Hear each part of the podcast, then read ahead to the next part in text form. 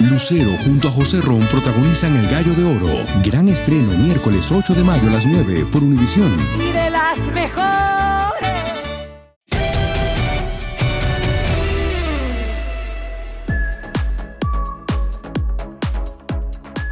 Bienvenidas, bienvenidos a este capítulo más de En tus zapatos, porque hoy no hay manera de no dar en el blanco y nos vamos a echar un verdadero tiro, Adriana, con un, un exatleta. Bueno, yo creo que todavía es atleta, con un hombre que nos tuvo en el filo de la butaca en los Juegos Olímpicos de Beijing.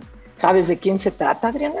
Nunca me has fallado. Pues claro que sí, no solo de Beijing, también de Londres de 2012. Juan René Serrano con nosotros, el arquero eh, mexicano, que también, por supuesto, eh, estuvo en tres Juegos Olímpicos. Bienvenido, Juan René, qué gusto tenerte, hablar contigo a las vísperas de, de, Tokio.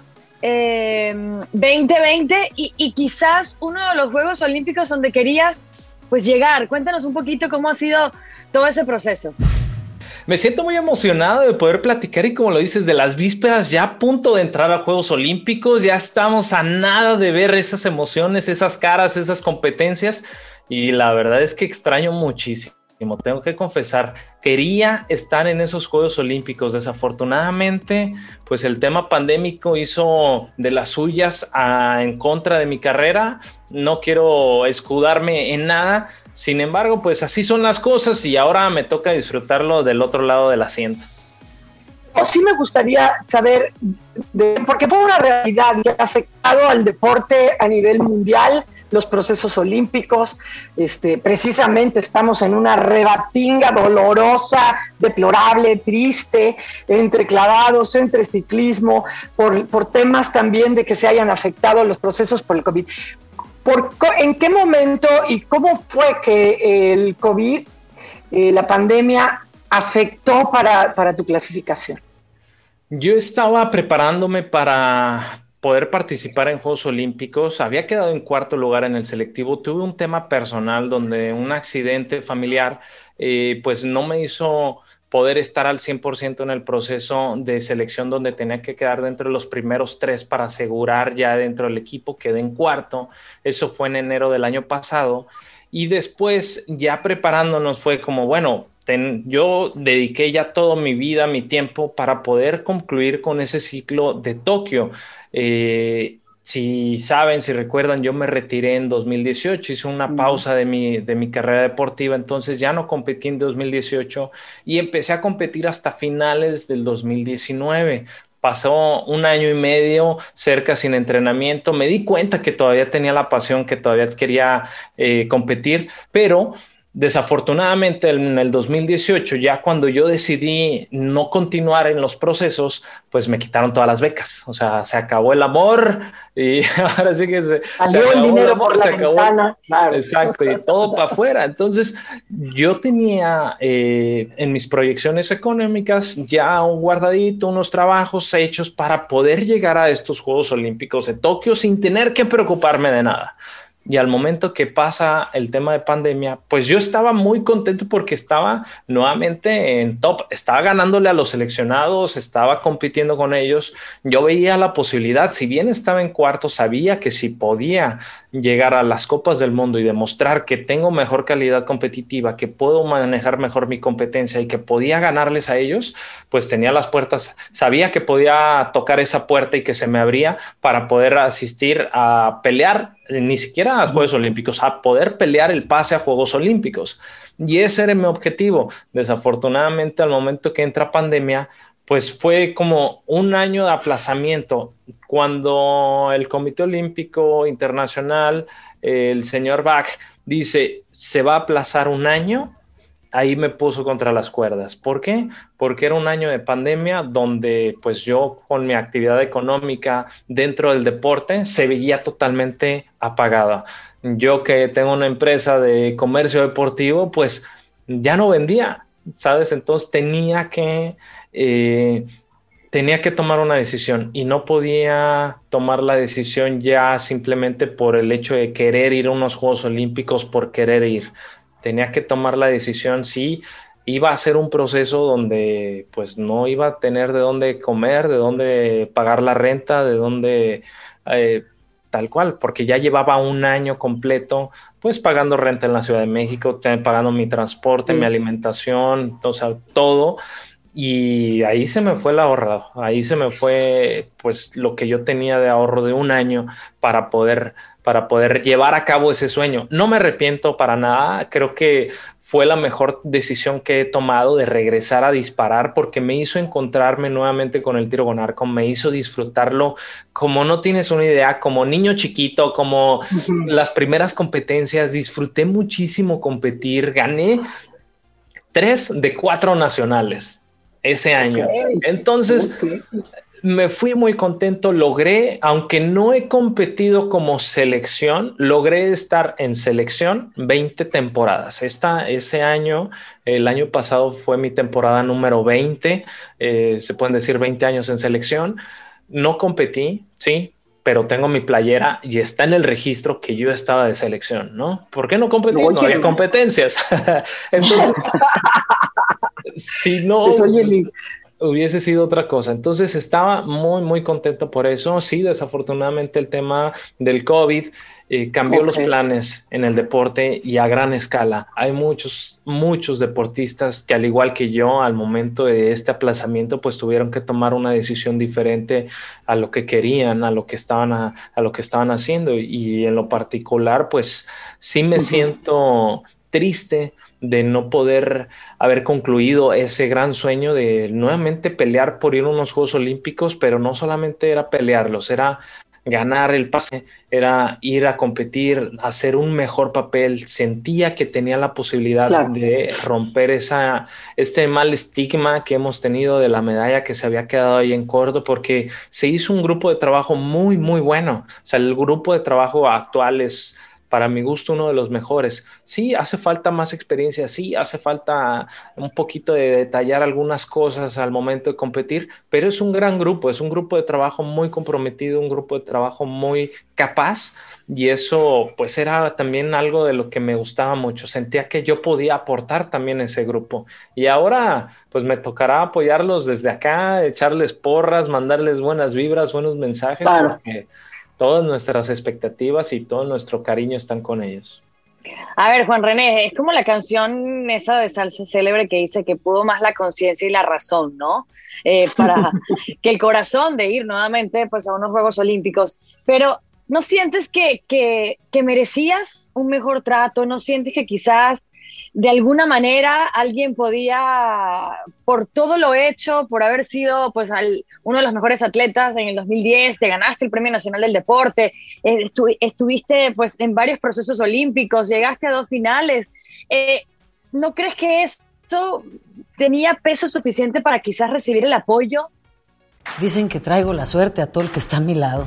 Y esa es mi mala fortuna. Basada en el clásico de Juan Rulfo, llega Univisión, El Gallo de Oro. Supongamos que la caponera puede inclinar la suerte a quien ella quiera. ¿Estás tardando en conquistarla? Con Lucero, José Ron y Plutarco Asa. Este gallo está cambiando la vida. En una historia legendaria de amor y azar. No trates de cambiarme, no lo vas a lograr. El Gallo de Oro, gran estreno miércoles 8 de mayo a las 9 por Univisión del Comité Olímpico o, de la CONADE para que pudieras cumplir tu sueño de llegar nuevamente a los Juegos Olímpicos, porque por lo que me comentas prácticamente fue lo económico lo que te impidió cumplir ese sueño de llegar nuevamente a Tokio.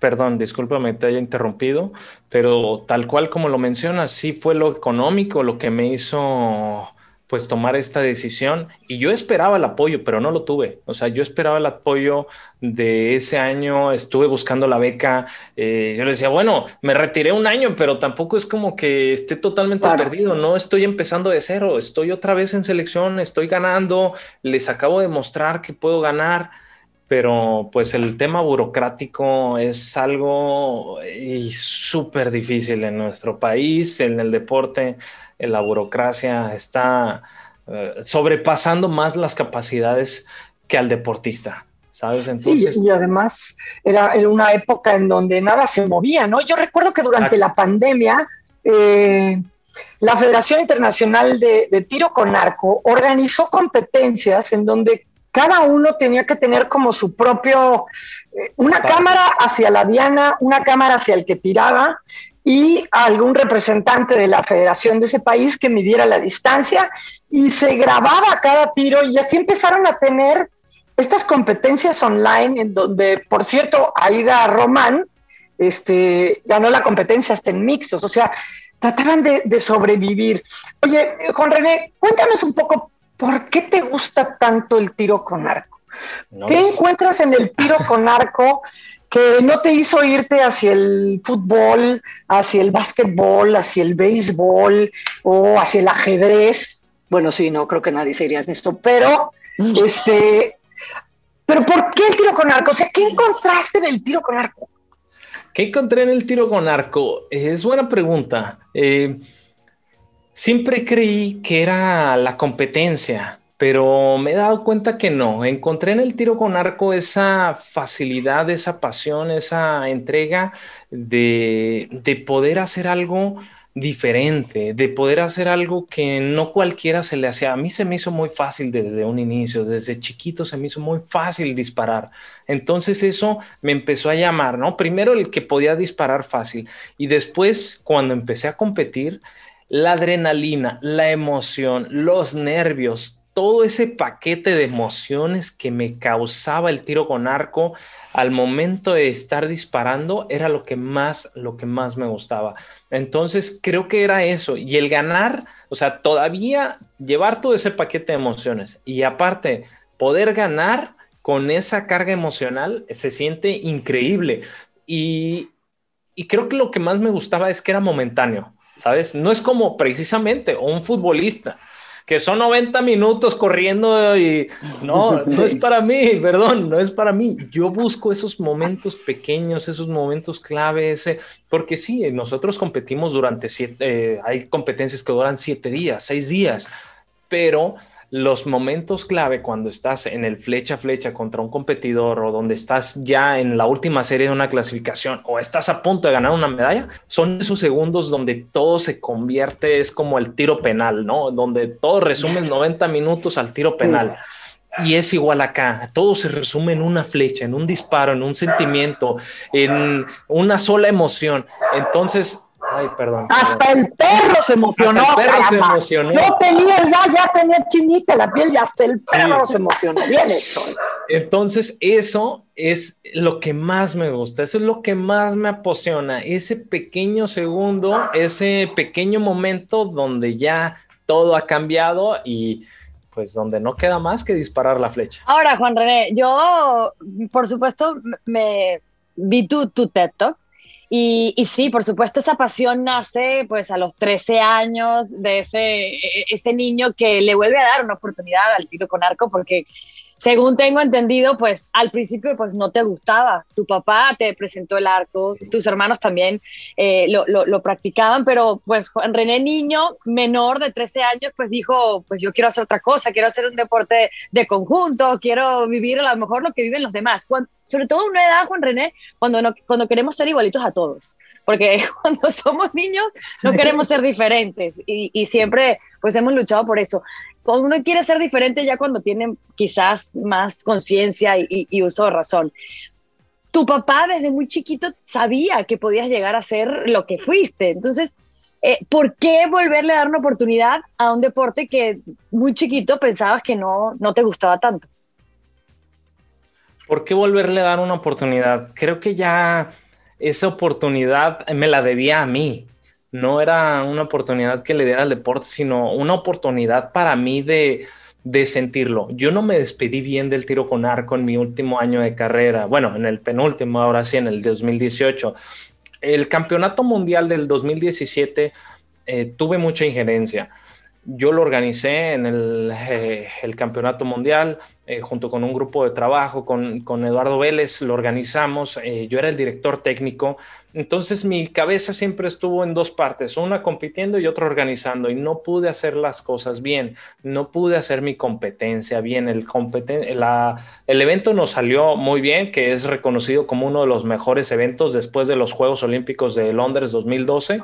Está reconocido como el mejor evento internacional de World Archery.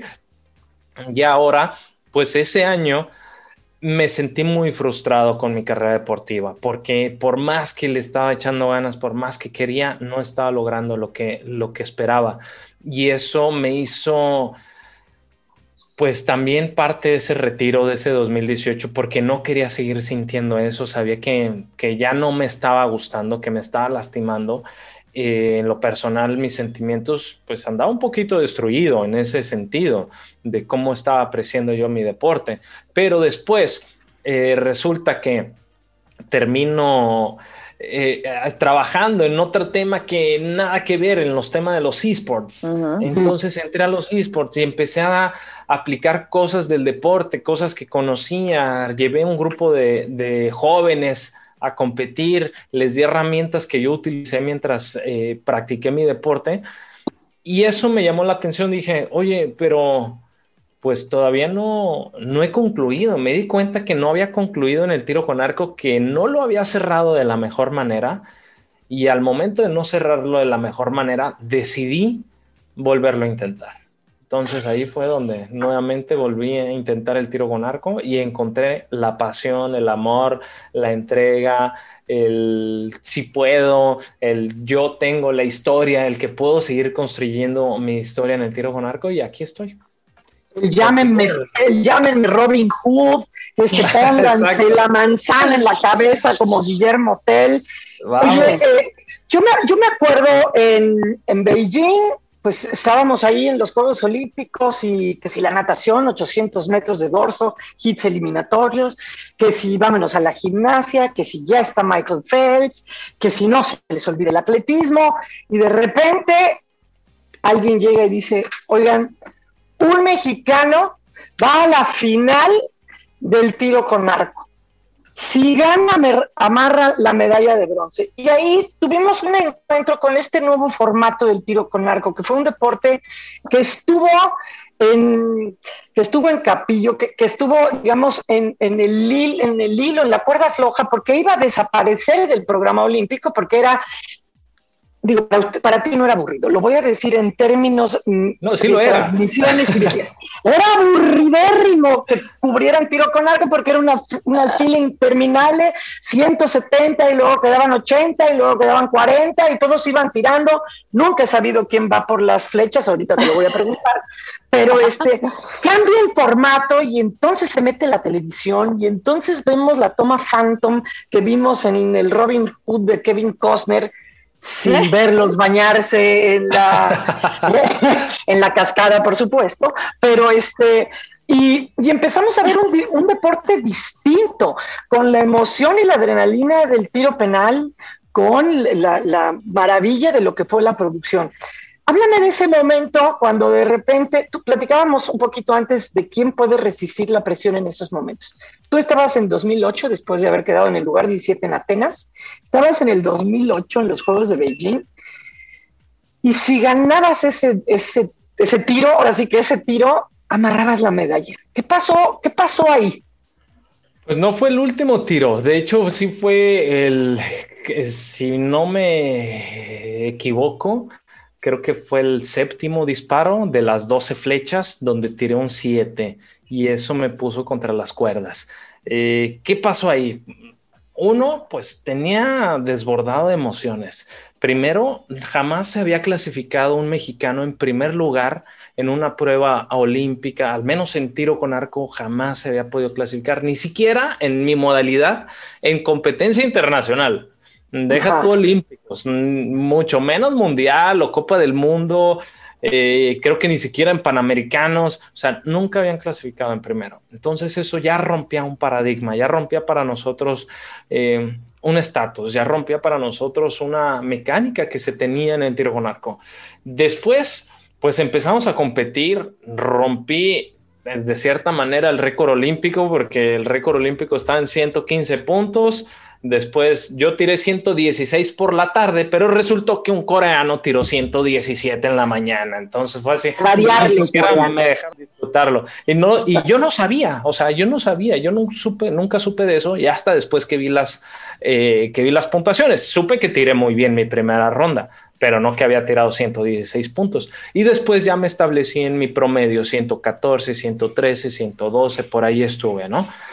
Cuando terminamos en la final, cuando llegamos a la final, eh, me toca la primera semifinal contra, contra el coreano, contra Park. Y no sé qué pasó, sinceramente un pequeño descuido, una pequeña flecha, un algo, disparé un 7. Y a pesar de haber disparado un 7, tiré 113 puntos. ¿Qué significaba? Que si ese hubiese sido 9, eran 115, hubiese empatado nuevamente el récord Y eso me dejaba como de alguna manera tranquilo de saber que estaba dentro de mi promedio, que saber que estaba dentro de mi rendimiento, pero pues el coreano no. El coreano tiró su mejor competencia. Él no había pasado de 114 puntos, 113 puntos en todas sus eliminatorias, pero como es coreano, pues también tenía mucha presencia y conmigo tiró 115.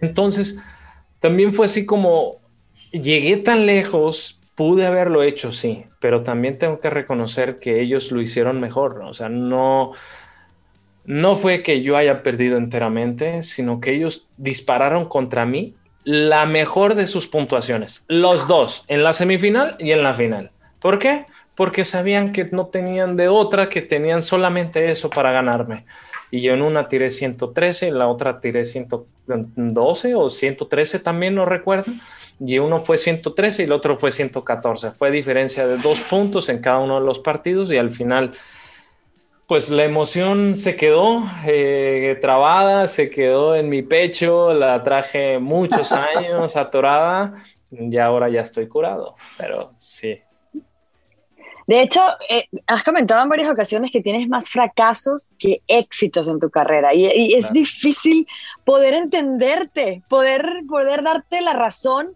cuando pues estuviste en tres Juegos Olímpicos, te no, no solo estuviste, te clasificaste a tres Juegos Olímpicos, sabemos lo que significa y lo que genera para un atleta eh, poder estar en una justa olímpica. No todos los atletas eh, pueden decir que llegan a una. Imagínate tú que llegaste a tres y además en dos fuiste tan competitivo. ¿Por qué tan duro contigo mismo y decir que tienes más fracasos que éxitos en tu carrera?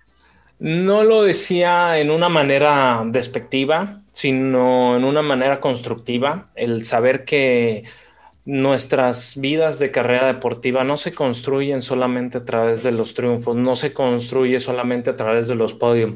Aprendemos muchas veces más de nuestros errores y de nuestros fracasos que de lo que hemos ganado.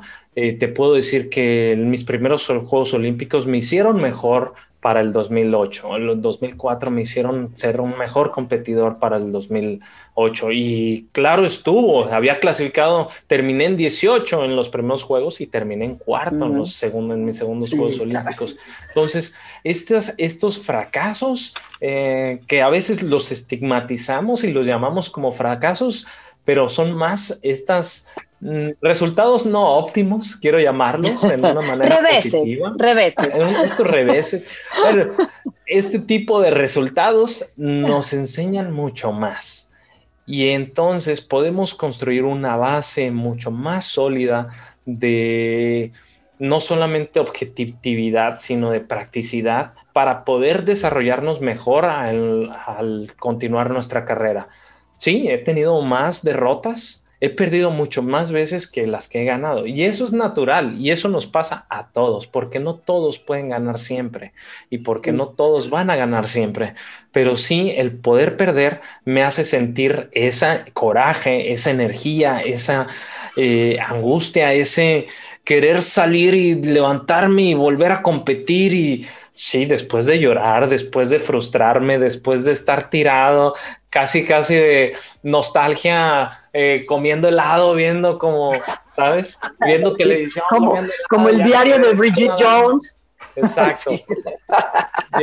te levantas y, tienes que continuar con, tu proyecto, tienes que continuar con tu vida, tienes que continuar con, tus objetivos, con los sueños que dejan de ser sueños y se convierten en metas. Entonces. Pero te sientes ganador, Juan René. ¿Te sientes ganador en la vida? Sí, sí me siento ganador en la vida. Creo que he construido muchas cosas eh, a través de mi carrera. Creo que una de las cosas más importantes y lo que más he construido es un legado. Creo que he construido un legado de, oportunidades porque gracias, me costaba trabajo reconocerlo, pero creo que después de años de trabajo y de, verlo, lo he podido hacer. este legado que pude abrir camino para nuevas generaciones es lo que más me llena. Y creo que con eso me puedo ir mucho, mucho, muy contento. Creo que eso es lo que más me ha llenado. Más que haber llegado a unos cuartos Juegos Olímpicos, a un eh, estar peleando por una medalla, el haber ganado una medalla mundial, el haber ganado varias medallas mundiales, el haberme rankeado en cuarto lugar durante dos años, creo que más que eso es lo que dejo en oportunidades para nuevas generaciones. Sé que las nuevas generaciones, si quieren ser mejor que yo, pues no les queda más que ganar una medalla olímpica, ¿sabes? Sí, claro. No hay más. Tómala.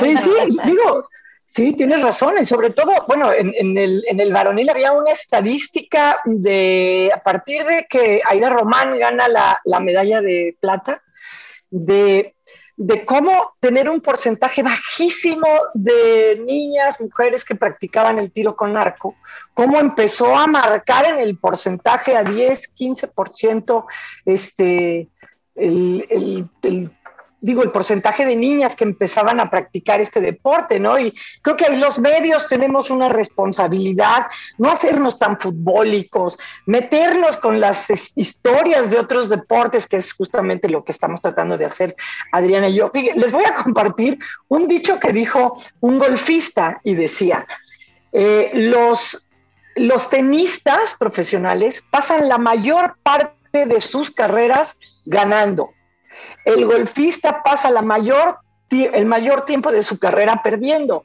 Así que los golfistas somos grandes perdedores. no cualquiera es un gran perdedor. Oye, cuéntame por qué los y las coreanas, o sea, las coreanas tienen un récord que desde que cambió este formato del tiro con arco, no han perdido una sola medalla de oro en Juegos Olímpicos. Desde Seúl 88 que Corea no ha perdido. ¿Por qué los y las coreanas son tan consistentes? Alguien me comentaba que tenía que ver con un deporte obligatorio en las escuelas, pero bueno, en nuestra escuela el deporte obligatorio puede ser el básquetbol y no eso no eso no nos lleva a medallas olímpicas. O sea, ¿qué has visto en los y las arqueras coreanos y coreanas que los hace tan sólidos y consistentes? Va más que solamente que sea un deporte obligatorio, porque no lo es. Realmente en Corea, a lo que yo sé, el sistema educativo sí los obliga al deporte, pero no al tiro con arco. Eh, no es un deporte fundamental. Lo que sí es un deporte de mucha tradición. Ellos eh, tienen una tradición de arco, de, arqueros, como los mongoles. Eh, entonces tienen una disciplina de un arco parecido al kyudo, que es un arco pequeñito, y que lo disparan a distancias largas y a precisión. Entonces, desde ese punto llevan un tema de tradición, ¿no? Que es algo eh, como nosotros, lo, a lo mejor estoy mal, eh, pero mi punto de vista es como los aztecas con el juego de pelota y el fútbol en México, ¿no? Están haciendo una tradición milenaria. Y es igual, eh, de cierta manera, con, con, los coreanos, con los surcoreanos.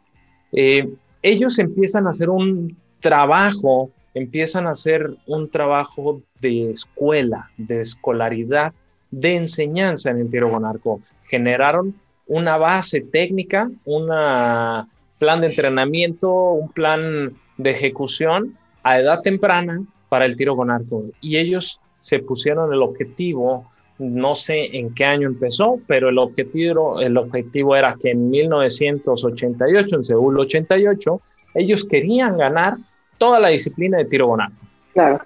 No la ganaron toda, pero sí ganaron tres de cuatro medallas. Entonces, tres de cuatro de oro. Entonces, a partir de ahí, Corea encontró la fórmula. Ellos encontraron, hicieron su propia fórmula y continuaron. Y lo que tiene Corea es que tienen muy, muy marcado qué es lo que quieren. ¿Pero qué es? Es que, es que son fuertes, son fuertes de espalda, este, controlan la respiración, son fuertes de brazo, tienen unas flechas mágicas, las plumas están hechas de, no sé, de, de, del ave fénix. O sea, ¿en qué tienen el ADN? Nada, absolutamente nada. ADN?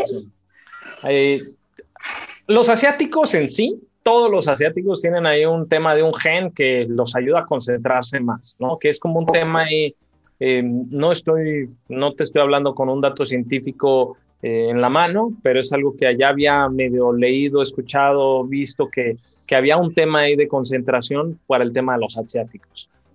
Sin embargo, en el tiro con arco no es lo fundamental. Yo creo que lo fundamental del, del éxito de los coreanos, de los surcoreanos, es su planificación. Ellos planifican no para dos años, no para cuatro años, no para un año. Ellos están planificando de 16 años, ciclos de 16 años. Entonces, ahorita ellos ya están trabajando con la gente que va a participar en los Juegos Olímpicos del 2032 y 2036. No va a ser eh, quienes están, no, no, están preocupados por quién va a participar en, en, Los Ángeles, ¿no? Porque ya los tienen, ya saben quiénes van a ser, son los mismos que van a estar aquí, son, y si no es la misma selección que va a participar ahorita en Tokio, es la selección que está atrás de ellos. Ya saben quiénes van a participar y por nosotros y el resto del mundo no lo sabemos. Yo puedo regresar y participar en los siguientes Juegos Olímpicos. Dicen que traigo la suerte a todo el que está a mi lado. Y esa es mi mala fortuna. Basada en el clásico de Juan Rulfo, llega Univisión, El Gallo de Oro. Supongamos que la caponera puede inclinar la suerte a quien ella quiera. ¿Estás tardando en conquistarla? Con Lucero, José Ron y Plutarco Asa. Este gallo está cambiando la vida. En una historia legendaria de amor y azar. No trates de cambiarme, no lo vas a lograr. El Gallo de Oro, gran estreno miércoles 8 de mayo a las 9 por Univisión. Es una incertidumbre que tenemos en todos los demás países que ellos no la tienen. Ellos saben exactamente qué es lo que quieren y cuándo lo quieren.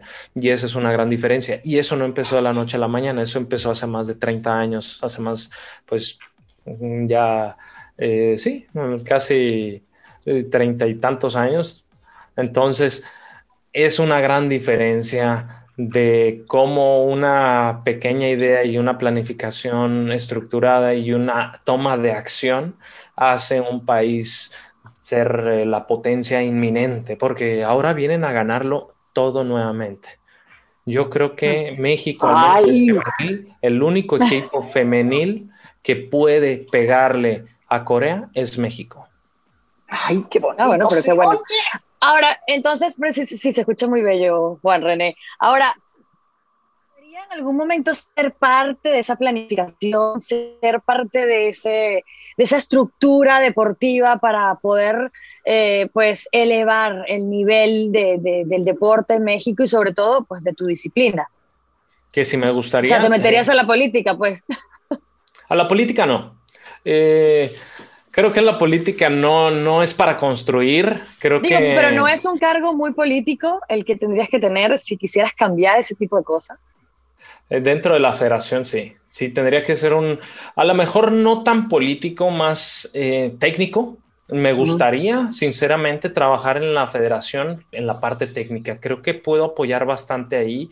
He aprendido alrededor de 24 años a hacer, bueno, de todos los años que tengo en el deporte, y he aprendido a cómo eh, interpretar, cómo poder ver las áreas de oportunidades y cómo poder ayudar a la gente. Y eso es lo más importante en este momento para mí. Eh, abrí mi propia academia de tiro con arco donde estoy aplicando metodología que no se aplica en México. En la metodología de enseñanza que se tenía de antes ya yo la he desechado. Para mí no es la fundamental y he estado creando mi nueva metodología y me ha estado yendo bastante bien. Entonces, siento que he podido acoplar cosas que entrené, porque yo estuve en dos mundos de entrenamiento, uno totalmente coreano, surcoreano, con el profesor Lee Wong, al que le debo mis títulos, al que le debo cómo, cómo es que fui un competidor de alto rendimiento, y también la parte nacional, donde está el entrenador don José Almanzor, que él me hizo competidor, que él me enseñó a competir, me enseñó que era el tiro con arco. Entonces, he podido combinar estas dos escuelas más todo el conocimiento que va llegando alrededor de la, de la experiencia y de la propia práctica. Y creo que sí puedo en un tema práctico y en, en un tema de dirección técnica ayudar a la selección. Ok, ahora sí vienen mis preguntas, mis grandes dudas del tiro con arco. Así, algunas rapiditas, va una serie de flechazos, ¿ok? ¿Cuánto pesa el mondrigo arco? Cuatro kilos y medio. cuatro kilos y medio, que viene siendo ya, ya hice mis cálculos, ¿eh? el equivalente a 24 cervezas de bote frías. Eso es más o menos lo que, lo que, ok. ¿De cuánta fuerza? Ok, ¿de cuánta fuerza se requiere para hacer el jalón de la cuerda? ¿Es cierto que es como jalar unos 30 kilos? Es, empieza de, de menos a más, el arco recurvo se va jalando, se va haciendo suave, más bien se va haciendo duro conforme lo vas jalando. Ya un pico máximo de fuerza, yo disparaba con 44 libras y llegué a disparar con 46 libras en, eh, no es cierto, con 54 libras hasta un máximo de 54, que eso eran cerca de 24 kilos, 26 kilos. Ay, Dios mío. ahora, ahora aviéntate que, ¿cuántas, cuántas flechas disparabas en un día de entrenamiento? En un día de buen entrenamiento, de buen volumen, estamos en un promedio de 450 flechas.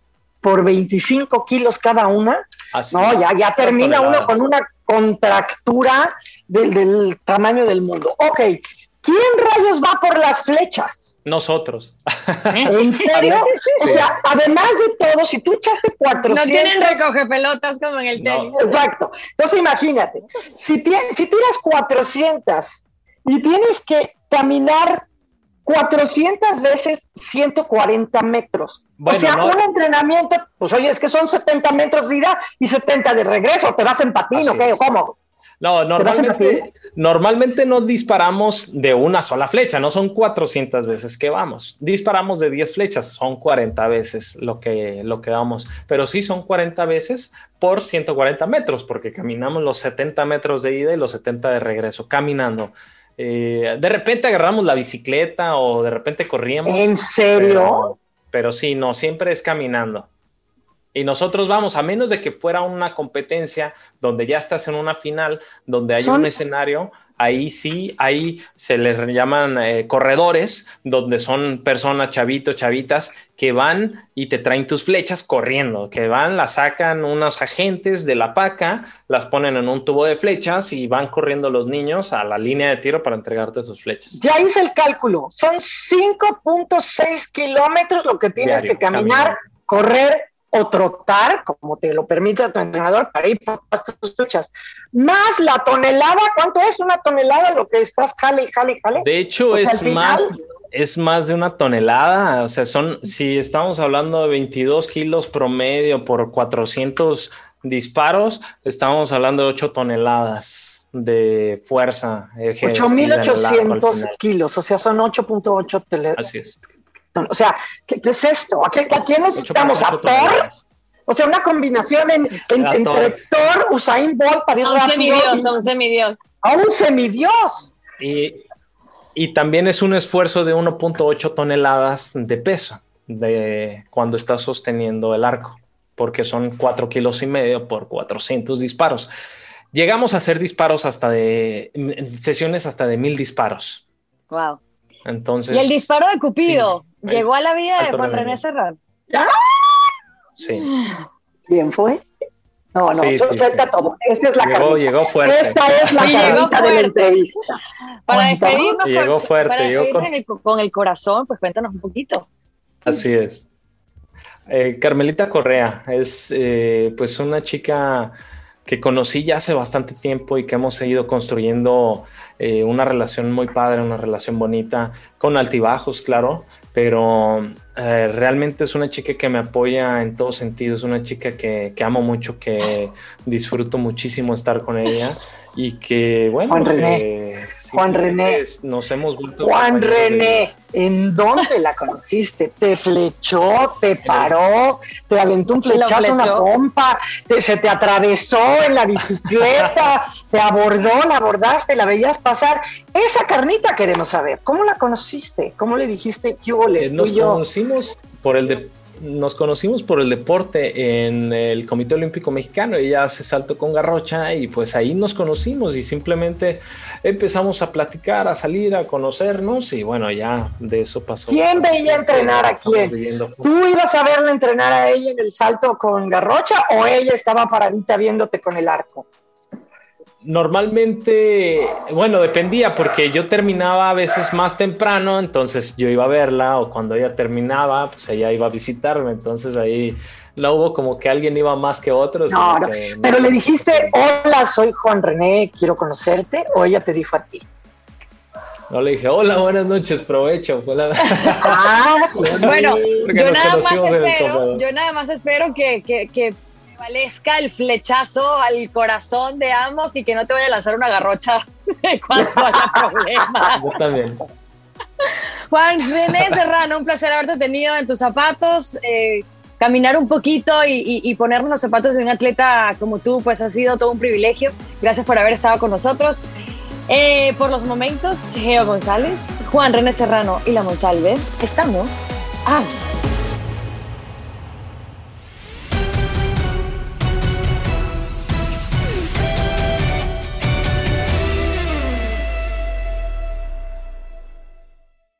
Dicen que traigo la suerte a todo el que está a mi lado. Y esa es mi mala fortuna. Basada en el clásico de Juan Rulfo, llega Univisión, El Gallo de Oro. Supongamos que la caponera puede inclinar la suerte a quien ella quiera. ¿Estás tardando en conquistarla? Con Lucero, José Ron y Plutarco Asa. Este gallo está cambiando la vida. En una historia legendaria de amor y azar. No trates de cambiarme, no lo vas a lograr. El Gallo de Oro, gran estreno miércoles 8 de mayo a las 9 por Univisión.